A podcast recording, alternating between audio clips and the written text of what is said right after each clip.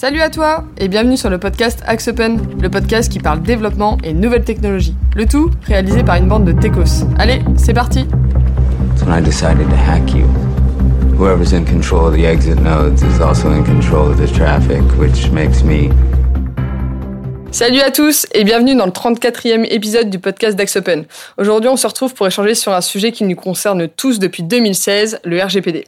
On va parler bien sûr des grands principes, de la mise en conformité, mais surtout de l'application réelle du RGPD au sein des SI des entreprises et lors du développement de projets informatiques. Pour parler du sujet, j'ai aujourd'hui avec moi, comme d'habitude, les deux acolytes, Philippe. Bonjour. Arthur. Bonjour. Et aujourd'hui, on a un invité aussi assez spécial euh, qui est Thibaut Gonin, qui est un des anciens de, de chez Open, donc on connaît depuis euh, un certain temps, et qui euh, nous avait quitté il y a quelques années pour cofonder une nouvelle entreprise qui s'appelle Bloom PPM. Thibaut, je te laisse te présenter aujourd'hui en quelques mots. Bonjour à tous, bah, merci pour l'invitation. Euh, je suis Thibaut, je suis consultant en gestion de projet et cofondateur, euh, comme tu l'as mentionné, de Bloom PPM. Euh, globalement, on apporte à nos clients des solutions de gestion de projet. sur le plan du RGPD dont on va parler aujourd'hui, on a réalisé notre mise en conformité l'année dernière. Et on commence à accompagner des clients sur ce sujet. Ok. Très content d'être de retour euh, aux sources. ça, te fait, ça fait plaisir de te voir en tout cas. du coup, pour euh, commencer, on va faire comme d'habitude, on va poser les bases. Euh, Thibaut, donc c'est toi qui vas avoir l'honneur de le faire cette fois-ci. Je suis un peu jaloux. Hein. ça, Philippe, aujourd'hui, tu vas être un peu mis de côté, mais on, on va peut-être te réintégrer Toujours sur quelques la nouveauté, la nouveauté. c'est ça. Non, mais la prochaine fois, tu seras de retour. Donc Thibaut, si tu peux nous dire dans les grandes lignes assez simplement pour que tout le monde comprenne, le RGPD, c'est quoi? Alors, le RGP quoi? Le RGPD, du coup, euh, c'est le règlement général sur la protection des données. Alors, je vous rassure, je suis pas juriste, donc on va essayer d'éviter au maximum euh, les parties euh, trop juridiques. Ouf. et juste pour un petit rappel, ça reste un règlement européen, donc c'est pas juste français, c'est sur l'ensemble de l'Europe, sur la protection des données. Ok. Et c'est quoi du coup les grands principes qui se cachent derrière ce règlement? Si je dois vraiment résumer, il y en a deux grands. C'est renforcer la protection euh, des données personnelles pour euh, les Européens, et c'est aussi responsabiliser les différents organismes publics euh, ou privés. Ok. Et qu'est-ce que tu entends par données personnelles du coup? C'est alors c'est une bonne question. Les données personnelles, c'est souvent plus large que ce qu'on peut Euh, ça peut être une adresse mail, ça peut être donc nom, prénom, date de naissance, euh, lieu de naissance, toutes données relatives à un individu qui permettent de, le, de le caractériser euh, nominativement. Par exemple, je sais pas moi, si je prends Philippe, sa, son adresse, son numéro de téléphone et même sa boîte mail professionnelle. Ok, donc ça ne concerne pas uniquement juste les données dites sensibles type carte boulot, etc. C'est vraiment toutes les données qui peuvent, tout à fait, qui peuvent être rattachées à une personne. Quoi. Ok. Et euh, donc le RGPD, donc il est euh, finalement, c'est quoi son objectif principal en fait? Pourquoi est-ce qu'il a été créé? Alors, euh, comme... C'est pour faire des pop-up de consentement, non C'est pour faire des cookies, c'est ça, c'est pour demander si on accepte. Exactement, c'est un, nouveau jeu en fait sur le site web pour, avant d'arriver, pour avoir le droit d'arriver au site web. C'est ça, cliquer sur 14 pop-up. C'est savoir qu'on est capable de cliquer ou pas. euh, du coup, bah, il y a plusieurs objectifs. Alors, je vais pas rentrer dans l'ensemble de, de, ces thématiques parce qu'il y en a beaucoup, mais il y en a souvent plus que ce qu'on peut penser. Euh, un premier objectif, c'était de bah, d'encadrer en fait tous les traitements de données personnelles au sein de l'Europe. Euh, deuxième objectif, c'est d'harmoniser les législations, parce que forcément, c'est très compliqué quand on, a un service numérique, euh, une application SaaS ou autre. Si euh, en France, il y a une loi, en Allemagne, une autre, en Italie, une autre. Donc là, l'idée, c'est d'avoir un seul règlement unique qui s'applique à l'ensemble des pays européens, ce qui est beaucoup plus simple pour les, pour les compagnies européennes. Ah, surtout si euh, enfin une entreprise qui est admettons euh, française qui fait des euh, enfin du business aussi à l'Europe ça doit être compliqué après effectivement si tu as des divergences entre les différents règlements pour gérer Exactement. Et ça permet aussi du coup de protéger aussi face à des grosses compagnies comme on connaît Google, Facebook, etc. pour leur donner un peu un cadre légal pour qu'ils aient le droit d'opérer en Europe. Euh, il y a beaucoup de choses, alors je rentrerai pas dans les détails, mais, mais ça va de, euh, du droit à l'effacement, euh, on a le droit de demander l'effacement de ces données, ça peut droit à la portabilité, on peut demander la portabilité de ces données, et voilà, on doit notifier les fuites de données, on doit, il y a beaucoup beaucoup de choses, je rentrerai pas dans tous les détails, mais il y a beaucoup beaucoup de choses, et plus que euh, le simple euh, cookie euh, ou cookie wall parfois sur certains sites web. et ultimement, il y a aussi un, enjeu qui est de, donc, de responsabiliser certes, mais si jamais il y a des dérives, bah, de sanctionner. On Moi, ça plus tard, je crois. J'ai une question par rapport aux grosses entreprises euh, type Google ou Facebook. Euh, donc la loi, elle est arrivée, je crois, en 2016. Est-ce qu'ils étaient déjà prêts ou est-ce qu'ils sont encore en train de se mettre à jour? Est-ce qu'ils sont déjà, est-ce que c'est déjà fait ou est-ce qu'ils font exprès de traîner? Enfin, comment ça fonctionne au niveau des très très grosses entreprises qui, à mon avis, Facebook, c'est pendant deux heures qu'ils arrivent à, à, se mettre à jour, surtout que les lois américaines étaient très très laxistes, je pense, de ce côté-là. Bah, ils ont fait l'effort euh, globalement. Alors après, ils se sont quand même pris des amendes. Euh, mm. Ça a été parmi les premiers à se prendre des grosses amendes. Euh, mais euh, dans les dans, dans, les grosses entreprises, on a des amendes chez Google, chez Facebook, chez Amazon également. Mm. En dernière en date là, au niveau de en France, c'est Amazon qui s'est pris plusieurs millions d'euros de mm. d'amendes pour non respect, je crois, des cookies justement. Ah, des cookies. Voilà. Mais justement, est-ce qu'ils sont pas plutôt du genre à prendre les amendes et du coup temporiser pour continuer de récupérer le plus de données possible? Parce que je sais qu'il y a c'est une pratique qui se fait pas mal d'avoir un budget amende, de dire bon bah on prend les amendes et tant pis pour les données. Alors ça c'est un point sur lequel le, RGPD a quand même essayé d'apporter une réponse parce que les amendes encourues euh, peuvent monter très très très très haut. On en parlera tout à l'heure, mais euh, ça peut aller euh, jusqu'à le, le, maximum entre 4% du chiffre d'affaires mondial et, et 20 millions d'euros. Donc 20 millions d'euros pour un Facebook ou un Google, c'est je sais pas combien de secondes de, de business c'est. Par contre, le pourcentage chiffre d'affaires mondial. Ça fait mal. Là, par contre, ça peut faire beaucoup plus mal. Et là, du coup, ils rigolent plus avec ça. Et du coup, donc on parlait des, grosses entreprises, mais finalement, euh, enfin, le RGPD, ça, ça concerne qui? Ça concerne toutes les entreprises, toutes les organisations au sens large, type, je sais pas, association, le public. Euh, ça concerne vraiment tout le monde? Ou est-ce qu'il y en a qui sont peut-être exemptés de, ce règlement? Oui, alors après, euh, le, niveau d'exigence est différent en fonction des entités, en fonction du type de données euh, traitées. Typiquement, des données de santé, par exemple, c'est beaucoup plus, beaucoup plus euh, rigoureux. globalement, pour faire simple, si vous êtes une entreprise, une entité privée, ou publique en Union européenne, vous êtes soumis au RGPD. deuxième cas, vous, êtes une entreprise qui est aux États-Unis, par exemple, mais vous traitez sur des données de personnes européennes de, citoyens européens, vous êtes soumis au RGPD concernant les traitements de ces données personnelles. Et enfin, même pour des... Donc vous êtes euh, une boîte américaine et vous suivez par exemple le, des données personnelles, par exemple de déplacement de citoyens américains sur le sol européen, vous êtes aussi soumis au RGPD. C'est à peu près les, les trois cas. Tout le monde, quoi. Donc c'est assez large. Euh, en gros, c'est ce qui se passe en Europe et pour les entités qui sont européennes. D'accord. Et donc le RGPD, le règlement, il est sorti en 2016, hein, si, euh, si, si j'ai les, bonnes dates, mais en tout cas c'est euh, vers cette horizon-là, ça fait déjà quelques années. Euh, finalement, pourquoi est-ce qu'on s'intéresse si tard, j'ai envie de dire, euh, bah, à la protection des données personnelles? Pourquoi est-ce que finalement, parce que ça fait quand même des années, enfin à partir des années 2000 qu'on a commencé à, à, faire ce genre de choses. Après, il y a eu le big data, etc. Mais pourquoi est-ce que ça intervient seulement, seulement en 2016 quoi? C'est une bonne question. Alors bon, je pense que Philippe aurait peut-être un avis, euh, un avis sur la question. Bah, après, oui, non, je pense qu'il y a entre la prise de conscience du public, la prise de conscience politique, dans n'importe quel sujet, il y a toujours un décalage de 10 ans. Quoi. Mm. Entre le moment où la pratique se met en place et le moment où le législateur commence à s'y intéresser, et ben, il se passe des temps euh, infinis. Et il y avait vraiment rien du tout avant Alors s'il y avait des choses, alors déjà 2016 c'était la, date du vote, mm. donc l'application, l'applicabilité du règlement c'est 2018. Donc déjà il y a eu deux ans entre, entre le moment où ça a été voté et le moment où c'était applicable. Et euh, bah, ça part pas de, rien. Hein. Il y a, en France, par exemple, il y avait la, loi française euh, informatique et liberté de 78. Alors, je vais pas faire tout l'historique, mais, mais globalement, ça s'appuie quand même sur déjà des choses qui existaient. En Europe, il y avait une directive sur la protection des données personnelles de 95. Euh, donc il y avait déjà des choses, mais là, ça permettait vraiment d'unifier les, les réglementations euh pays, de chaque pays dans un règlement unique, dans un but effectivement de protéger les données des Européens qui commencent à se faire piller aussi, parce que je pense qu'un des enjeux aussi pour lesquels il y a eu cette réaction-là, c'est qu'on a vu des gros gros aspirateurs de données euh, américains qui commençaient à jouer des législations, etc. Et donc à un moment, ils s'est dit stop, faut qu'on ait une réglementation unique, cohérente, qui permette du coup de, traiter euh, de grandes parties des sujets euh, liés aux données personnelles. Et si on, fait un petit état des lieux aujourd'hui, euh, du coup, parmi les différentes organisations, en tout cas entreprises que j'avais l'habitude de, fréquenter, euh, aujourd'hui, est-ce que euh, tout le monde est, conforme avec les règles de la RGPD ou est-ce que c'est pas encore le cas? Alors, sans, De la RGPD, personne. Du, RGPD, il y a des gens. Philippe, je ferai l'erreur parce que Quand j'ai commencé à étudier le sujet tout au démarrage, je disais toujours la RGPD et j'ai du mal à m'en défaire. Passons.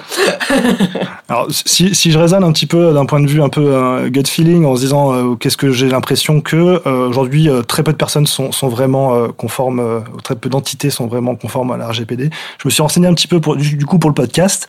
Euh, et on est tombé sur un rapport d'une société qui s'appelle Netflix, euh, début 2020, qui disait que 23% seulement des entreprises françaises, donc je parle bien des entreprises, donc il y a aussi les, associations, etc., mais 23% des entreprises françaises euh, se conforment au RGPD ce qui est euh, ce qui est très peu. Alors après, on le verra peut-être dans la suite. Euh, il y en a certaines entités se sentent moins concernées que d'autres et dans les faits le sont moins. Forcément, quand on est exposé au public, notamment euh, qu'on a des millions d'utilisateurs ou de clients, on a beaucoup plus de d'enjeux à gérer. Mais le règlement s'applique à tous et il s'applique autant à ces sociétés-là qu'à des sociétés comme la mienne ou Axopen.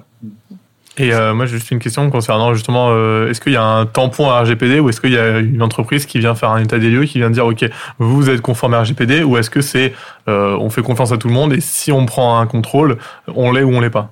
C'est la deuxième C'est le contrôle, c'est le contrôle. De manière générale, pour toutes les lois, c'est ça. Pour toutes les lois, c'est ça. Euh, tu es considéré comme respectant la loi tant que tu n'as pas un, un, contrôle qui ne que pas. Il n'y a pas de certification RGPD. Euh... Exactement, c'est pas de l'ISO, c'est pas euh, régime de certification, c'est vraiment le. Parce que c'est une loi. est censé ignorer à la loi et tout le monde est censé être, mm. être euh, en, en, ligne avec ça. Euh, donc, euh, donc c'est un peu la difficulté aussi, c'est-à-dire que c'est difficile de dire quand on parle de conformité RGPD finalement, qu'est-ce que ça veut dire? Et bon, ça nous emmènera un petit peu loin, mais mais c'est vraiment ça. Euh, qui se dit conforme bah, il y a un certain nombre de choses, mais mais personne n'est conforme à 100% parce que même dans une dans une société où il y a de la conformité, bah, il y a toujours des zones d'amélioration. Donc c'est un processus d'amélioration continue où là on doit renforcer la sécurité d'accès aux données, là on doit renforcer la partie juridique, etc. Donc donc il y a aussi cette notion là qui qui peut être un peu floue, mais qui malgré tout, euh, enfin la CNIL quand elle va faire un contrôle, elle, euh, elle voit quels efforts ont été faits et où est-ce qu'on en est. Si on n'a rien fait du tout, si on n'a pas un registre des traitements, etc. Bah, là on est verbal, on est euh, sanctionnable. Mais aujourd'hui, ils sont quand même beaucoup plus attachés à ceux qui font de l'argent avec les données et ils ont foutu un peu la paix. en tout cas, ils sont pas dans le viseur des autres entreprises. Alors, ils ont des moyens qui sont limités, donc mm. forcément, il faut qu'ils ciblent leur, leurs entreprises de contrôle. Euh, ce qui lead aussi les contrôles, c'est pas mal aussi les plaintes. C'est-à-dire qu'une société, quand même elle fait pas énormément d'argent sur les données personnelles, euh, la, la, CNIL reçoit euh, des dizaines de plaintes, euh, il y a des chances qu'elle soit, qu'elle soit contrôlée. Ouais. Du coup, la plainte, c'est qui? C'est les utilisateurs? C'est mm. le personnel de l'entreprise? C'est qui euh, qui va se plaindre du coup? C'est n'importe qui qui fait des, des, réclamations à la CNIL. D'accord. Mais parce que du coup, comment tu peux te plaindre en tant qu'utilisateur? Tu peux dire, euh, tu peux pas savoir que tes données, elles ont été soit leaks, soit elles sont pas très bien sécurisées, soit elles sont non, mais généralement, nous, on en reçoit de temps en temps, tu sais, des mails de dire euh, supprimez-moi de votre euh, base de contact, euh, machin. Et si tu, si, tu vois, si tu ouvres pas les moyens de le faire, bah là, ils peuvent reporter à la CNIL qu'ils n'ont pas eu la possibilité de le faire. Oui, d'accord. Mais ça, c'est ouais, pour les newsletters ou les trucs. par exemple, si une newsletter t'a demandé. Enfin, déjà, il faut obligatoirement quelque chose pour pouvoir te désinscrire. et si jamais tu demandes à l'entreprise qu'elle te désinscrive et que tu vois encore des newsletters passer, bah là, ils sont. Okay. Ils sont pas bons, quoi. D'accord, Parce qu'il y a certains utilisateurs qui doivent pousser euh, jusqu'à jusqu'à la plainte. Si on rentre un peu plus dans le détail, du coup, de. de enfin, pour être un peu plus pragmatique, une entreprise aujourd'hui qui veut se conformer au, RGPD, concrètement, euh, qu'est-ce qu'elle doit faire et par où est-ce qu'elle doit commencer? C'est euh, c'est quoi le gros du chantier? Alors, bah, on l'a fait l'année dernière, donc du coup, je vais pouvoir un peu vous raconter comment on l'a fait chez nous. mais globalement, d'un point de vue, d'un point de vue général, il y, a, y a quatre gros sujets il faut lister les traitements qu'on a. Donc, euh, on parlait de, de, prospects, de, clients. Euh, ben, il faut qu'on sache, on a les données de tel, tel client pour telle raison et on les conserve dans telles conditions et euh, jusqu'à une date particulière. Que, j'interviens là-dessus, ce qui est déjà pas facile parce que dans une entreprise, il y a plein de fois où on a des données où les entreprises n'en sont même pas conscientes parce qu'elles sont dans un logiciel quelconque euh, mm. égaré. Et dans les grosses entreprises qui ont des milliers de logiciels, il y a souvent des logiciels euh, blindés de données donc, dont personne n'a connaissance. C'est ça. Et là, on revient effectivement sur des, problématiques que vous avez, euh, que vous gérez régulièrement, c'est la cartographie. Mm. Cartographie du SI. Mm. Quels sont les systèmes dans le SI Et après, du coup, quelles sont les données hébergées dans, quel, dans quel système, les flux de données, etc. Et ça peut être, en fonction de la complexité du SI, ça peut être très, très, très, chronophage. Hein. ah oui, ça peut être très long. Fait, le Donc après, euh, voilà, et on n'a pas, quand on commence, on n'a pas euh, l'ambition que 100% des traitements soient, soient listés. À terme, oui, mais il faut commencer, donc on commence par ceux qu'on connaît, puis après on verra le Shadow IT. Shadow IT, ouais. Après, tu fais quoi? Tu, tu priorises C'est les, peut-être les. euh, parce que moi, je me posais la question aussi par rapport euh, les, les- aux données que tu as, par exemple, de clients, comme tu dis, et tu as aussi les données de ton personnel. Euh, finalement, est-ce que tu les mets à la même hauteur ou est-ce que tu te dis, bah, c'est le client, le public qui est le plus important au démarrage et on fera le personnel après ou c'est des choses qui sont. euh, En, th- en théorie, euh, il y, a y une sensibilité des données qui, est- qui peut être différente. Euh, donc, bien sûr, on va prioriser les traitements sur les données qui sont sensibles. Donc ça, alors, euh, par exemple, les données de santé ou autres, ça, on a des, des traitements particuliers avec ces données-là. Après, euh, le règlement euh, concerne la totalité des données, donc à terme, tous doivent être concernés. Mais effectivement, si on doit prioriser à un moment donné pour commencer par quelque chose, euh, il faut faire les plus sensibles en premier. tout à fait. Euh, donc ça, c'est la première fois. C'est la premier point, c'est du coup euh, gérer la partie euh, registre des traitements, quel traitement, quelles données, quel traitement. Deuxième point, c'est de les trier et également de s'interroger sur est-ce que euh, il n'y a pas euh, des données qui sont soit redondantes, soit qui n'ont rien à faire dans notre SI pour potentiellement faire le tri et en supprimer. Euh, typiquement, euh, j'ai des numéros de sécurité sociale. Est-ce que j'ai vraiment besoin d'avoir un numéro de sécurité sociale dans le cas qui m'intéresse? Tout le monde a eu l'habitude de collecter, euh, je sais pas combien d'informations, euh, Mm. enfin, euh, notamment via les formulaires de contact ou autres. Bah, On n'a même pas le lieu de besoin, en naissance, fait. enfin, qui s'en fout du lieu de naissance, euh, département de naissance, tout ça, quand tu t'inscris à un site quelconque. euh, C'est vrai qu'il y a une mode à un moment donné, c'était demander au maximum d'informations Ouais. pour être au maximum bah, côté marketing, hein, pour, pour, pouvoir avoir le maximum d'informations sur, euh, bah, sur les prospects et les clients pour pouvoir justement retargeter plus, plus simplement. Quoi. Et là, du coup, l'entreprise va devoir potentiellement justifier auprès de la CNIL pourquoi elle prend telle donnée. Donc, il faut qu'il y ait un motif euh, légitime à cette collecte. S'il n'y en a pas, elle est en tort. D'accord, donc tout doit être justifié, justifiable. euh. Alors, typiquement, on parlait des données des salariés. Ben, bien sûr, il y, a des, il y a des motifs légitimes de, euh, euh, typiquement, sécu- naissance, euh. du numéro de sécurité sociale Ouais. ou euh, de, de, de données d'identité euh, pour une entreprise qui euh, gère la paye de ses salariés. Ça, c'est- des motifs légitimes. Mais euh, les durées de conservation, par exemple, doivent être adaptées aussi à- au cadre réglementaire.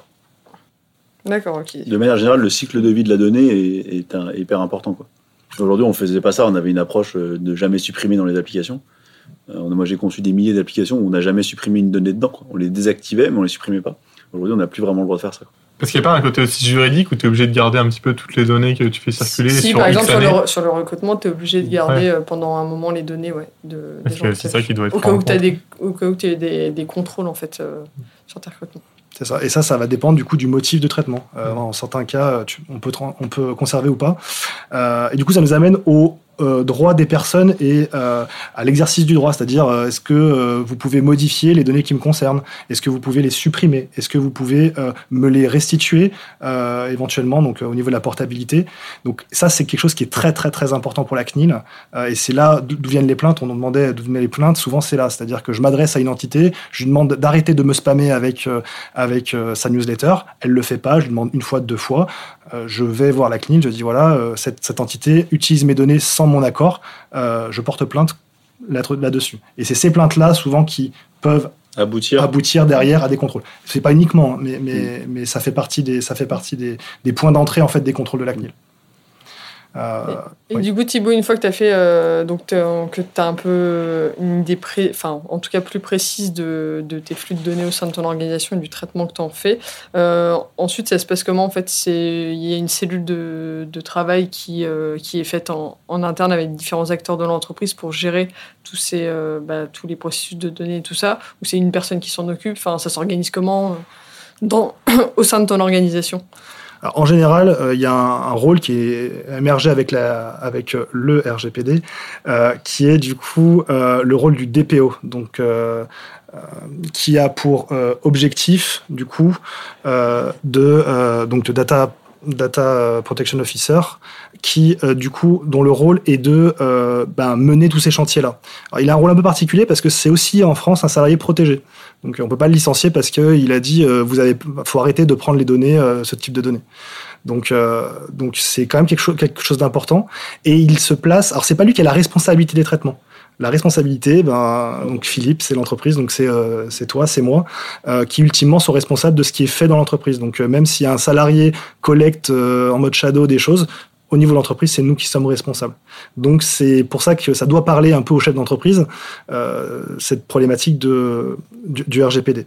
Donc qui fait Donc il y a ce fameux euh, DPO qui peut être interne ou externe. On peut aussi euh, confier à un tiers cette fonction-là. et puis après en général on fait des groupes de travail en fonction. Bah, par exemple si je m'intéresse au traitement de données relatifs à la gestion, bah, je vais aller voir les RH, je vais aller voir le comptable, etc. pour savoir quelles données transitent, dans quel système c'est stocké, etc., etc le DSI joue un rôle important aussi dans ce. Alors, le, DSI peut coordonner, il peut effectivement coordonner ces actions-là. Euh, J'ai pas forcément une vision exhaustive de toutes les organisations des, des, des, des, boîtes euh, à ce niveau-là, mais effectivement, oui, euh, il y, a, y, a un certain nombre de choses qui peuvent être euh, coordonnées par le DSI, parce que normalement, c'est lui qui a une bonne vision du système d'information, des données où elles sont stockées. Donc, donc oui, il, peut avoir un rôle, mais il n'a pas de responsabilité particulière. il n'est pas, responsable de traitement. Comme l'entreprise qui a une vraie responsabilité au vu de la loi. Et par exemple, donc nous, on, donc avec notre prestat de développement, quelle responsabilité on, on, a par exemple sur nous ce qu'on ce qu'on développe par rapport aux, aux données? Est-ce euh, est-ce que finalement c'est le prestataire qui est responsable ou est-ce que c'est l'organisation euh, qui commande les applications?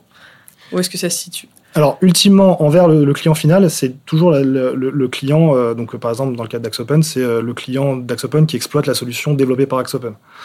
Euh, donc il y a toujours cette responsabilité, il ne peut pas s'en affranchir. Par contre, dans le cadre de, du RGPD, il y a la notion de sous-traitant qui a, alors bon, je rentrerai pas dans le cadre juridique, mais en gros, il y a cette notion-là qui permet aussi à, de demander à nos sous-traitants euh, des engagements particuliers à ce niveau-là. C'est pour ça que quand vous prenez, euh, vous souscrivez pour une application, euh, notamment en SaaS, ou vous faites intervenir des sous-traitants dans votre système d'information, ou en web marketing, vous faites appel à un tiers, il est important que les contrats euh, soit euh, faite d'une manière qui euh, rassure, on va dire, et qui permette aux sous-traitants de prendre tous les engagements qu'ils doivent prendre. En tout cas, en termes de, de, de contrats, nous, dans tous nos contrats, on a rajouté des clauses pour s'assurer que, et envie de nos clients, on soit clean sur ce qu'on est censé faire, et envie de nos, nos, fournisseurs de données, enfin nos fournisseurs de manière générale, on a, tous, on a toujours une clause maintenant associée au RGPD qui cadre, qui cadre cette partie-là. Alors, je parle surtout des, applications type SaaS, etc. Parce mm. que quand on est juste éditeur d'application, finalement, notre responsabilité. Alors après, on peut faire une application qui n'est pas euh, conforme au RGPD, mais peut-être que personne l'achètera. Euh, par contre, euh, si on n'est pas utilisateur et exploitant de l'application, on n'en est pas responsable. Mm. Voilà. Donc, c'est bien l'utilisateur de l'application qui est censé avoir cette responsabilité-là. Pas l'hébergeur et, celui qui en assure la, la maintenance du coup, Philippe, tu, parlais du coup donc de, de, nous, bah, ce qu'on met effectivement dans, nos contrats. Euh, de manière assez générale, que ce soit au sein des, des développements euh, d'applications web mobiles qu'on fait, c'est quoi les grandes, finalement, les grandes actions euh, qu'on doit mener de manière bah, ce, qui, ce qui change, alors effectivement, on est censé faire du privacy by design et ce genre de choses qui sont des choses quand même assez floues et assez complexes à mettre en place. Et puis, tu, tu peux juste. bah, en fait, on est censé concevoir une application qui, par conception, respecte la vie privée des gens, en tout cas euh, en tout cas au maximum. Et on est censé, en tout cas nous, ce qu'on fait, c'est on est censé alerter le client sur les données qu'on collecte. Avant, on collectait tout un tas d'informations qui étaient d'ailleurs des informations personnelles, mais qui nous servaient de manière technique, l'IP des clients, ce genre de choses. On les gardait parce que ça nous arrangeait euh, techniquement. Aujourd'hui, on essaie de, quand même de le mettre en visibilité du client, de plus le faire, ou en tout cas de lui, mettre en visu que tout ce qui, est, tout ce qui a été fait, tout ce qui fait et tout ce qui, pourrait être fait dans l'application. Euh, et ça demande un gros travail, parce qu'on a beaucoup d'applications en parc qui sont pas du tout conformes à ça. Euh, et dont les clients, en fait, euh, majoritairement, c'est un des problèmes du RGPD, c'est qu'ils sont pas très intéressés par la thématique. Euh... ils, sont, ils, sont, sont, surtout pas prêts à mettre de l'argent pour ça, parce que ce serait gratuit, ils le feraient. Mais Oui, c'est ça, mais ça, ça, ça, ajoute des contraintes et tout ça. Mm. Euh, donc ils sont pas tout à fait prêts à le faire. Et après, nous, on a un enjeu qui est qui est pour le coup assez fort et qui est assez pénible. c'est que historiquement, en fait, on accédait aux données de clients essentiellement pour débugger. On allait euh, chercher les données de production, on avait l'intégralité de la base de production de toutes les données et on allait regarder comment s'était produit le bug.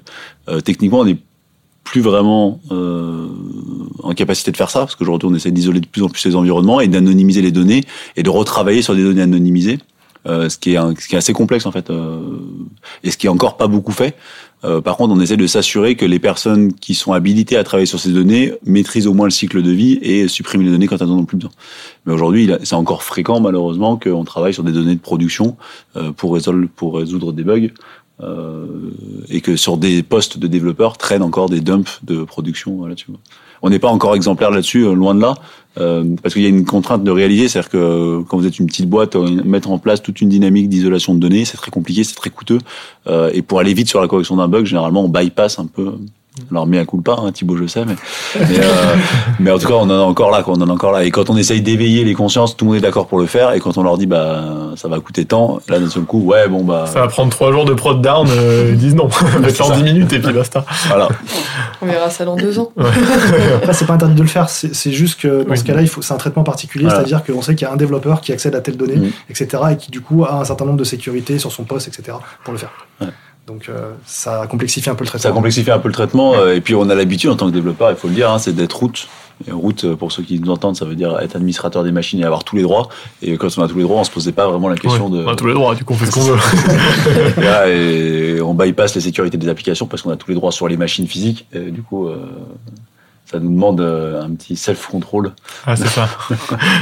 passer trois heures pour faire quelque chose alors qu'on pourrait le faire en deux minutes, bon, peut-être pas trop envie. Mais c'est pas une bonne Mais pratique, oui. on en est conscient. Non, bien sûr. On a bien sûr. Mais se prendre pour Dieu, c'est bien aussi.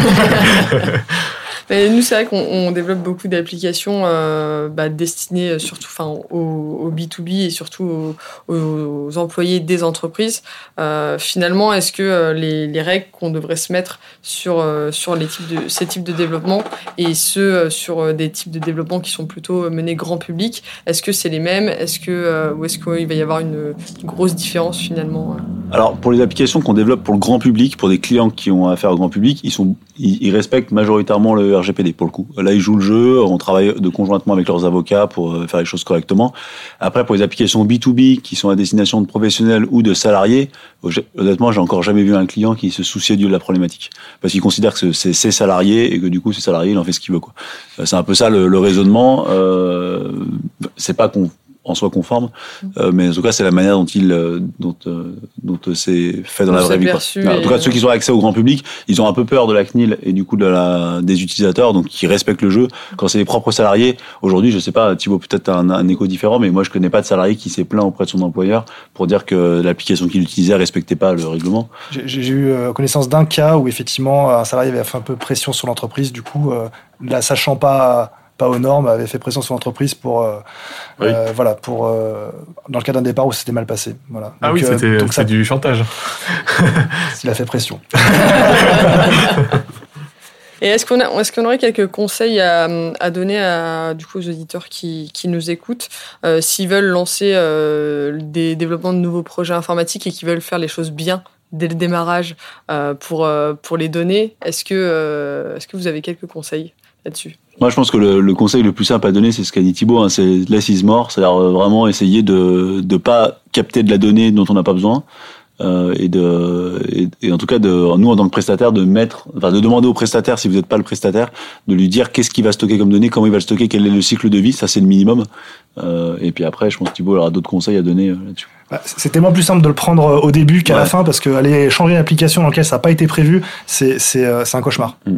Donc, euh, donc il y a beaucoup de choses qui sont liées à la sécurité classique. Hein. Euh, donc là, je vais pas revenir dessus, mais euh, mais c'est appliquer les bonnes mesures de sécurité aux données qu'on qu traite, chiffrement ou autre. après, quand on la collecte la donnée, c'est de s'assurer qu'à chaque fois, on a la possibilité de donner son consentement, parce que l'entreprise, elle doit prouver qu'elle a bien eu le consentement de la personne pour euh, traiter cette donnée-là. Euh, que ça soit clair, c'est-à-dire que je suis sur un site, je mets mes données, je veux savoir ce qui en est fait. Donc il a une certaine transparence. Alors souvent, c'est parfois c'est un peu caché dans les dans les mentions légales. Euh, la CNIL est assez vigilante là-dessus, c'est-à-dire que quelque chose qui serait trop euh, euh trop complexe à, à, comprendre pour tout un chacun, bah ça marche pas. On n'a pas le droit, il faut que ça soit clair. Si les, les données sont transférées à un tiers, ça doit être précis et compréhensible. Euh, voilà. Et puis surtout, alors on le disait en termes de conception, mais vraiment penser sur qu'est-ce que je vais pouvoir faire quand quelqu'un va me demander d'effacer la donnée euh, ou d'y accéder, de l'exporter, de la modifier. Et si j'ai pas prévu ces cas d'utilisation, peut-être dans des règles métiers, dans, alors si on parle de spec ou dans des user stories ou autres, ben ça sera plus plus compliqué de le, le traiter après. Donc euh, sur le même la modélisation des données et sur les les, le cycle de vie, les fonctionnalités euh, de la solution.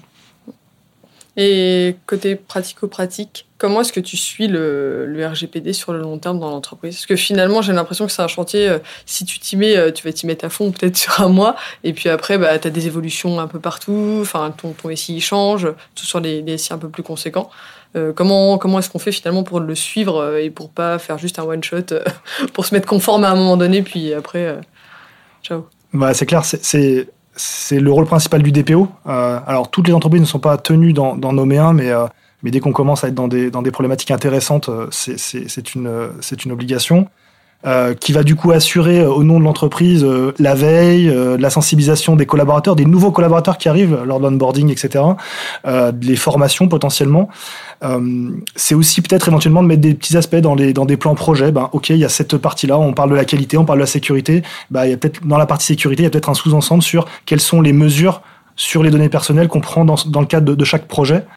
Euh, au niveau de l'entreprise, c'est souvent des procédures. Alors c'est pas très très sexy, hein. euh, c'est souvent un peu rébarbatif, mais euh, c'est d'avoir ces, ces, procédures, notamment pour l'exercice du droit. Euh, je reçois euh, un mail à dpo@bloomppm.com. Bah, je, je, dois être en mesure d'avoir les procédures qui me permettent de répondre à la personne qui vient me poser une question ou demander des choses. ça peut être via des audits aussi, mais finalement, c'est un peu comme pour la, la, le management de la qualité ou autre, c'est souvent quand même de l'amélioration continue. On a un plan, on a un certain, on n'est jamais 100%, comme je disais tout à l'heure, 100% conforme. On a peut-être 10 euh, items qui ne le sont pas à un instant T. Ok, ben on dit cette année on en prend deux et on, on traite ces deux-là, puis l'année prochaine on traitera les autres, puis il y en a d'autres qui vont arriver. C'est un management en fait finalement un peu comme des, comme un, un comme un ISO, hein. Ouais, c'est ça. Donc on n'est pas sur euh, on n'est pas sur la certification, mais euh, mais malgré tout, on gère ça un peu comme de la normalisation ou de la certification. Ok. Et Thibaut, si tu peux nous faire avant qu'on qu close sur la sur le RGPD, un petit retour d'expérience du coup par rapport à toi ce que tu as mis en place. Euh, concrètement, ça, ça, prend combien de temps en fait de de se mettre dans, dans chantier et du coup, bah, parallèlement, combien, combien est-ce que ça coûte? Ouais, alors, bah alors du coup, c'est un, un, grand sujet. Euh, on aura peut-être des gens qui qui seraient peut-être pas d'accord avec moi, mais globalement, euh, déjà, c'est il euh, n'y a pas de taille unique euh, une, en fonction de la taille de la société, des données qu'elle traite, de son domaine d'activité, donc euh, et de sa maturité aussi. Euh, si le SI est super bien cartographié, que euh, on sait où sont les données, etc., etc., ça va beaucoup plus vite. Et au niveau de protection. Excuse-moi, tu connais une boîte comme ça, toi? Non. non, il y en a aucune, mais du coup, après, ça dépend où est-ce qu'on se situe sur l'échelle, quoi. Euh, en général, du coup, pour avoir, pour répondre vraiment précisément à la question, faut faire un état des lieux. C'est-à-dire que on commence en général par ça. Euh, Est-ce qu'il y a des choses et du coup, quel sera l'effort à fournir pour arriver à un niveau acceptable en termes de, euh, de, de, conformité? Pour donner un exemple, chez nous, ça nous a à peu près 20 jours hommes euh, en interne. Donc nous on l'a fait en interne, on a choisi de le faire en interne. On a formé euh, des collaborateurs euh, à ces problématiques-là, aux outils, notamment le registre des traitements, etc. Et après ils sont allés euh, auditer certaines parties de la boîte pour euh, m'auditer moi, du coup, me demander comment je gérais la partie euh, la partie gestion, etc. Pour savoir quelles étaient les données que, que je pouvais manipuler, où est-ce qu'elles étaient stockées, etc., etc. Euh, donc nous on a fait euh, la mise en place de registres des traitements, des analyses d'impact, analyses de risque, on a travaillé sur la mise en conformité du site web, du coup, parce qu'on a fait un gros travail l'année dernière là-dessus. Et on a corrigé certains points techniques en écart. Euh, euh, juste un point, j'en profite parce que c'est quelque chose qu'on a un peu découvert aussi, c'est que ça ne concerne pas uniquement les données euh, informatisées. C'est-à-dire que à la poubelle, la, pou la poubelle, voilà, la poubelle, la broyeuse, etc., etc. Les données physiques stockées sur euh, des fiches de paye, par exemple, des choses comme ça, euh, faut pas les, on, on les met pas dans, dans, dans la poubelle classique. Ça paraît évident, mais, euh, mais voilà, beaucoup de personnes pensent que ça concerne uniquement les données euh, numéri numériques. Euh, les données physiques sont aussi à prendre en compte dans le cadre de, de cette démarche-là. Donc en termes de prix, euh, bah, ça dépend effectivement du nombre de, de jours ça dépend si on le fait en interne, ça dépend du coût en interne, etc. Donc en termes de à minimum, de toute façon, c'est à peu près une vingtaine de jours, faut, faut, faut être clair. Euh, après, si, si on est une profession libérale ou si on est une entreprise de 300 personnes, forcément, c'est pas la même chose. Et globalement, je dirais que si on se fait accompagner, euh, en général, ça, il faut au moins compter 15 000 euros et après ça peut aller jusqu'à 150 000 euros, ça peut aller bien mmh. plus. Donc c'est pour ça c'est difficile de répondre, mais euh, mais c'est enfin 15 000 euros ça reste significatif pour une pour une PME quoi, mmh. par rapport à des euh, développements métiers. Donc euh... ce qu'il faut voir c'est par rapport à l'amende que tu risques si si jamais il y a la CNIL qui passe chez toi et que t'as rien fait quoi. Exactement, exactement. J'avais deux, deux exemples que je voulais vous partager aujourd'hui. Euh, il y a Amazon du coup qui s'est pris euh, 35 millions d'euros euh, et avec une euh, injonction sous astreinte, ça veut dire qu'en gros, euh, tant qu'ils n'ont pas corrigé, au bout de tant de temps, ils se prennent chaque jour une petite amende de 100 000 euros. Tous les jours, allez, faut Voilà. taffer vite. Donc euh, ça c'était en pression. c'était en décembre de l'année dernière et euh, pareil alors pour donner un peu les, les, les différentes euh, choses il y a un médecin alors j'ai pas les j'ai pas les détails là je suis pas rentré dans les détails mais qui s'est pris une sanction du coup de 3000 euros euh, pour euh, non respect de ses obligations sur sur- en fait le fait qu'il n'ait pas notifié une violation des données en fait donc il a dû se faire pirater d'une manière ou d'une autre et il l'a pas notifié euh, aux, aux autorités. Et du coup ben il a dû se prendre une, il a dû avoir une plainte. Et du coup euh, il y a eu cette euh, cette sanction qui a été prononcée à son égard. Donc euh, donc 3 3000 euros pour un médecin et euh, 35 millions d'euros pour euh, Amazon quoi. Veux Et encore, même pour Amazon, c'est c'est moins gênant que pour le médecin, je pense. c'est ça. Sachant que là c'était juste juste pour c'était sur un manquement relatif aux cookies. Ouais, ils ont oublié. ouais, sur, sur l'information des personnes. C'est à dire que potentiellement peut-être la phrase était mal tournée c'était un peu ambigu. Et voilà. Donc c'est voilà là c'était pas sur un manquement très grave en fait hein. Mm, mm. Mais euh, comme quoi maintenant, il... enfin, tout le monde peut être sanctionné. Quoi. Au début, ils étaient assez cléments et c'était plus bon, bah, si vous faites des efforts, c'est cool. Mais j'ai l'impression que plus on avance, plus ils vont. Enfin, en tout cas, la CNIL va être, euh, va être vraiment. Bah voilà, va- il y a les couperets euh, qui tombent. Quoi. Avec ces moyens, effectivement, hein, c'est pas, euh, ils n'ont pas euh, 10 millions de personnes qui vont aller dans les entreprises, etc., faire des contrôles, donc ils priorisent leurs cibles. Mais effectivement, il y a des PME, il y a des TPE, il y a des grands groupes. C'est pas uniquement les grands groupes. Effectivement, on a potentiellement plus de chances de se faire attraper si on est exposé au public parce qu'on a plus de chances de recevoir des plaintes. Euh, mais euh, comme je disais tout à l'heure, tout le monde est, est- est soumis à ça. euh, et alors. Également, la CNIL, dans l'application des sanctions, tient, en compte, tient compte effectivement de la taille de l'entreprise, euh, de sa situation économique. Il essaie pas de tuer les boîtes, mais à un moment donné, si l'entreprise est défaillante et qu'elle respecte pas, ben, euh, la CNIL est dans son droit de, ouais. mettre des amendes. Quoi. Un dernier conseil pour nos auditeurs sur le sujet euh, du RGPD prenez, Euh, prenez le sujet au sérieux. concrètement, enfin, essayez, de- Renseignez-vous. essayez de vous former, de vous renseigner, vous faire, euh, vous faire accompagner. Parfois, ça peut vous faire gagner du temps. Alors, c'est un coût, mais ça peut vous faire gagner du temps aussi parce que euh, partir from scratch, c'est pas toujours très simple. Il y a beaucoup de concepts, etc. Euh, et surtout, ça sera toujours moins chronophage et moins euh, cher que de jouer au pompier lorsque euh, il y a les gens de la CNIL qui vont débarquer chez vous euh, et qui, du coup, vont mettre la pression pour que vous corrigiez un certain nombre de choses en très peu de temps. Donc euh, très peu de temps, c'est quel- c'est quelques mois, voire un- entre six mois et un an. Mais malgré tout, parfois, quand c'est des données, quand c'est des problèmes structurels à l'entreprise, c'est compliqué. Euh, chez nous, comme on a fait, on a formé les collaborateurs, ce que j'ai dit, on a nommé un autre DPO, donc qui est euh, finalement qui assure ce rôle-là, et on a fait faire un audit externe. Ça, c'est intéressant aussi d'avoir un peu un. un avis extérieur et, pour, pour, aller, pour aller plus vite et pour aller mieux. Quoi.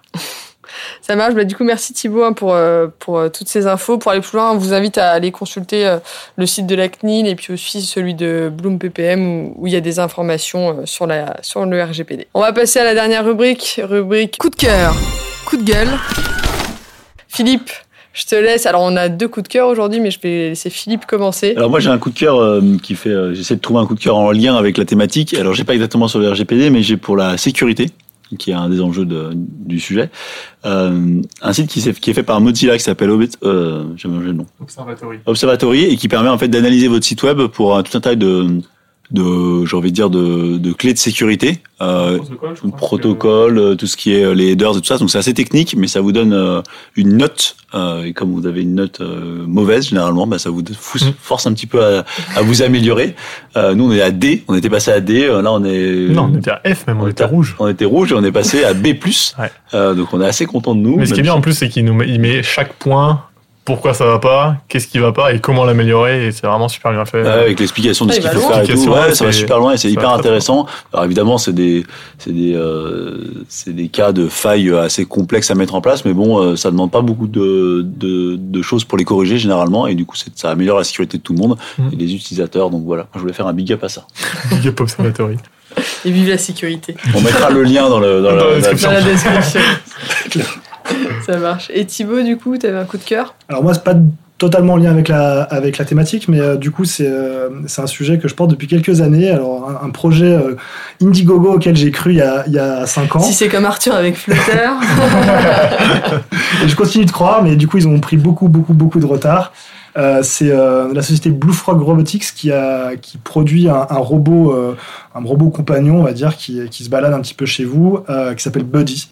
Et donc là, ils sont euh, une nouvelle fois au CES cette année, euh, donc euh, de 2021, et ils sont enfin passés en production industrielle. Donc, euh, je croise les doigts et j'espère pouvoir revenir vous en parler dans un autre podcast. Voilà. Pour la petite blague, Thibaut a, a- a acheté euh, plusieurs robots à cette entreprise euh, il y a.